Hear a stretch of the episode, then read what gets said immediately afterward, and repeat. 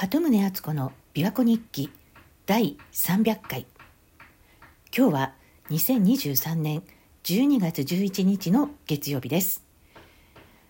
ちょっと12月とは思えない暖かな日が続いています。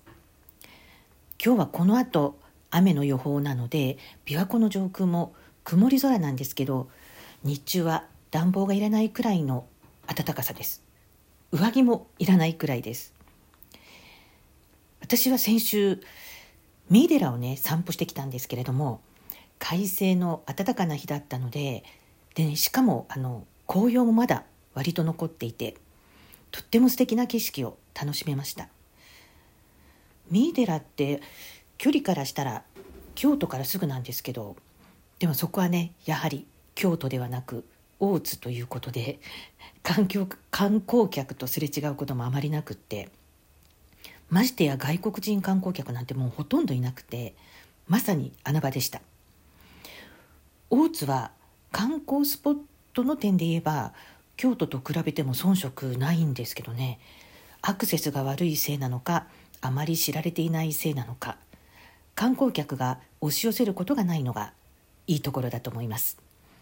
広々とした歴史ある風景を独り占めに近い状態で楽しめるので最高です。で三井寺何回か行ったことあるんですけど本堂である金堂っていうお堂があってこれは国宝なんですけれどそのお堂の前に石灯籠があってそこにね縦看板があるんですけどね天智天皇の薬指がこの灯籠の下に埋められているって書いてあるんです。西暦667年に都を飛鳥から大津に移したのが天智天皇なんですけどその前の645年後に大化の改新という言われる、まあ、いわばクーデターを起こして天智天皇は、まあ、当時は中野上の王子ですけど蘇我氏を滅ぼしたわけです。でその罪滅ぼしのために自らの薬指を切り落としてこの灯籠の下に埋めたって言われてるんだそうです。これがね本当なのかどうか一度灯籠の下を掘り起こしてもらいたいものなんですけどまあでもねこれが本当の話ではないとしても日本人の感覚からすると、まあ、たとえ国のためにやむを得ず政敵を殺したけれども自らの罪悪感を忘れないようにするため、まあ、あるいは相手の鎮魂のためにこういうことをしたんだっていう話がなんかしっくりくるっていうか納得できるっていうことなんでしょうね。血も涙もない権力争いではないっていうようななんかそこに日本人の美学があるのかなという気がします。でさてこの間から何度か話題にしているロックフェラーの完全支配っていう本を読んだんですけれどもこちらにはなんかあの詳しくねあの第一次世界大戦の前からつい最近10年くらい前までの世界情勢のことが詳しく書いてあるんですけどもこっちは本当に逆に血も涙もない覇権争いの話ばかり。1914年に第一次世界大戦が始まるんですけれどもそれ以降100年間に起こった主な戦争っていうのは結局イギリスとアメリカの支配層が自分たちの世界覇権を守るために起こしたものであるっていうことが具体的に細かく書かれていました。でその世界支配の基本になっているのが石油を抑えてるっていうことです。石油を支配すれば諸国を支配できる。って言ったのはつい最近亡くなったキッシンジャーさんなんですけども、まあ、彼も暗躍彼の暗躍によりまさにそれが実現されていたようです。そもそもねアメリカのドルがなぜ世界の基軸通貨なのかといえばそれはあの1973年になぜか石油ショックが起きてでなぜかそのあと1974年にサウジアラビアが、えー、石油の決済はアメリカドルでしか行わないって決めたからなんです。サウジだけじゃなくて OPEC も石油の代金はドルでしか受け取らないっていうことになったんです。なぜかアメリカの間にアメリカとの間に、まあ、キッシンジャーとの間にどんな話があったのかどんな密約があったのかは具体的にはわからないんですけれどもでもそもそもその直前のオイルショックも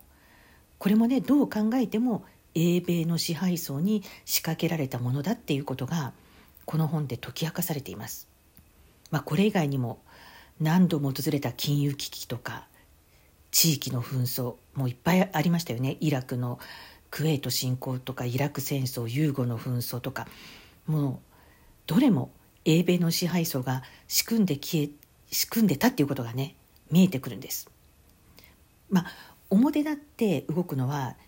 英米の政治家大統領とか首相をはじめとする政治家とか官僚とか軍人とか大手企業のトップとかであってで本当の本当の黒幕は裏に隠れて見えないようになっているわけなんですけれどもでもこの本の著者は、まあ、直接直接の取材をしたり機密解除された公開文書などを調べて過去の出来事の経緯をもうかなり具体的に解き明かしてくれています。で結局こういう、まあ、いわゆる陰謀らしきことを計画して実行してきたのはイギリスの円卓会議アメリカの東海岸のエスタブリッシュメントビルダーバーグ会議とか三極委員会とか、まあ、そういう人たちだなっていうふうなことがなんとなく分かってくるんですけれどもでも結局こういった組織のさらに背後にいる真の支配者っていうのがロスチャイルドとかロックフェラーなのかもしれません。でこの本には本当に細かい事件までいろいろ書いてあるんですけれども本当に100年以上前から英米の石油利権とかあと国際金融利権に不都合なことが起きると必ず阻止されてるんです世界のどこであっても、まあ、特にひどいのはドイツとかオスマン帝国とか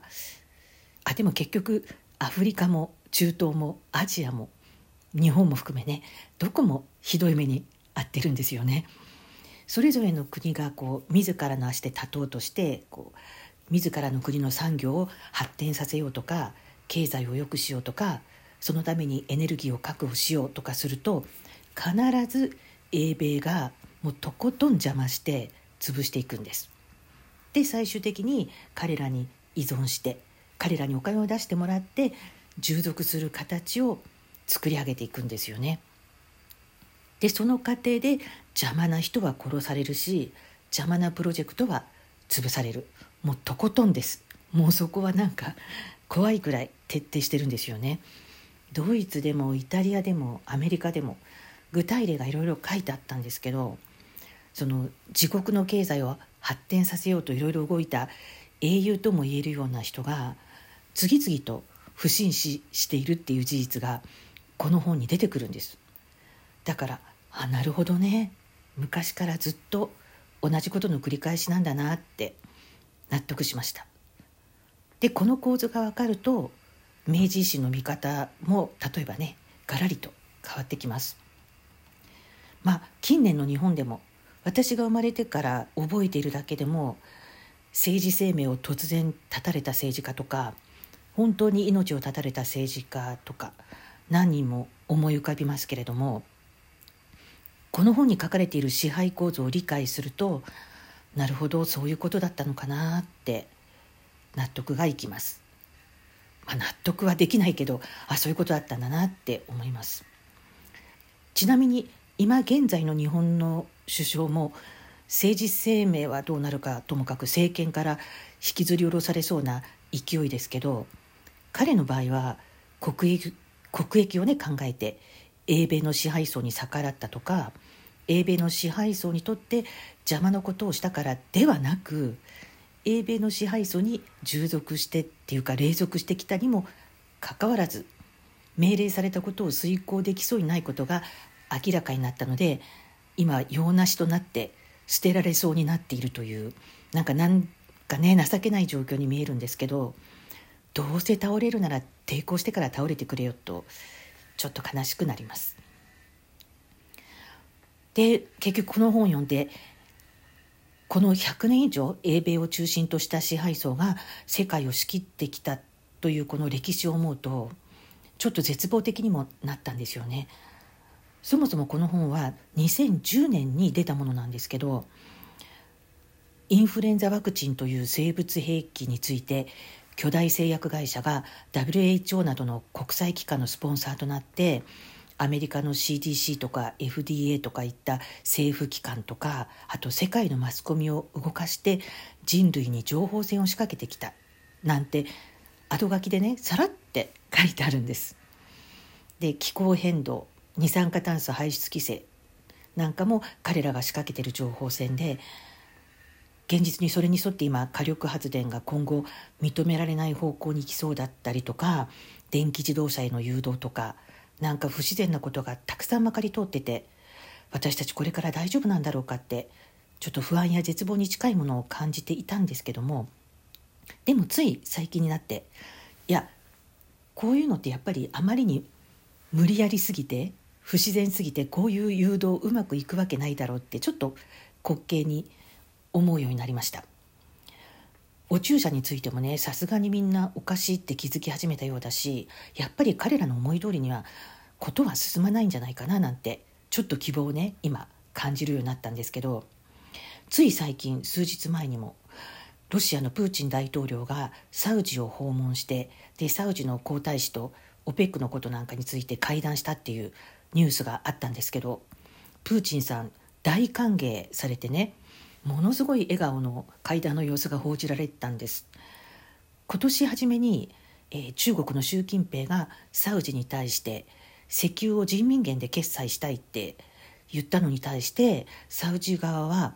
石油の決済にドル以外の通貨を使うことにオープンな姿勢を示したんだそうですね。そういうニュースがあったんですけど。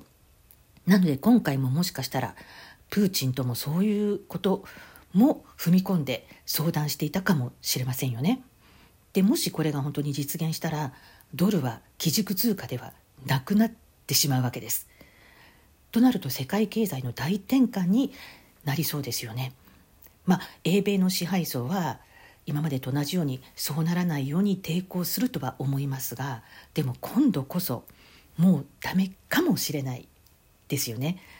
中国ロシアサウジそれに中東の他の国とかアフリカアジア中南米の国々も追随したらこう雪崩を打ったように状況は変わるかもしれません。もうそろそろね英米の支配が終わる世界史の大きな転換点に近づいてるのかもしれない。潮目が変わりつつあるのかもしれない。と思うといやこういう大変化を何としてでもね見届けたいので長生きしなきゃいけないなって思う今日この頃です。なので最近は健康関連の本もいろいろ読んでるんですけどもまあとにかく英米の影の支配層は紛争とか経済の混乱を仕掛けてで自分たちがそれで儲けたりあるいは人々に恐怖を植え付けることで人々を支配しようとしたりっていうことをずっと繰り返してきているので私たちはそれに乗らないこと騙されないことですよね自分の身近にいる人たちと協力して仲良くして団結してで今の平和な生活を守っていこうと年の瀬に明るい気持ちで前向きに考えています。ということで今日も長くなりましたが今回300回だったんですね。次回からはシーズン3となります。まあ、まさに節目のタイミングで次回どうなるかな？まだよくわからないですけどそれではまた鳩宗敦子でした。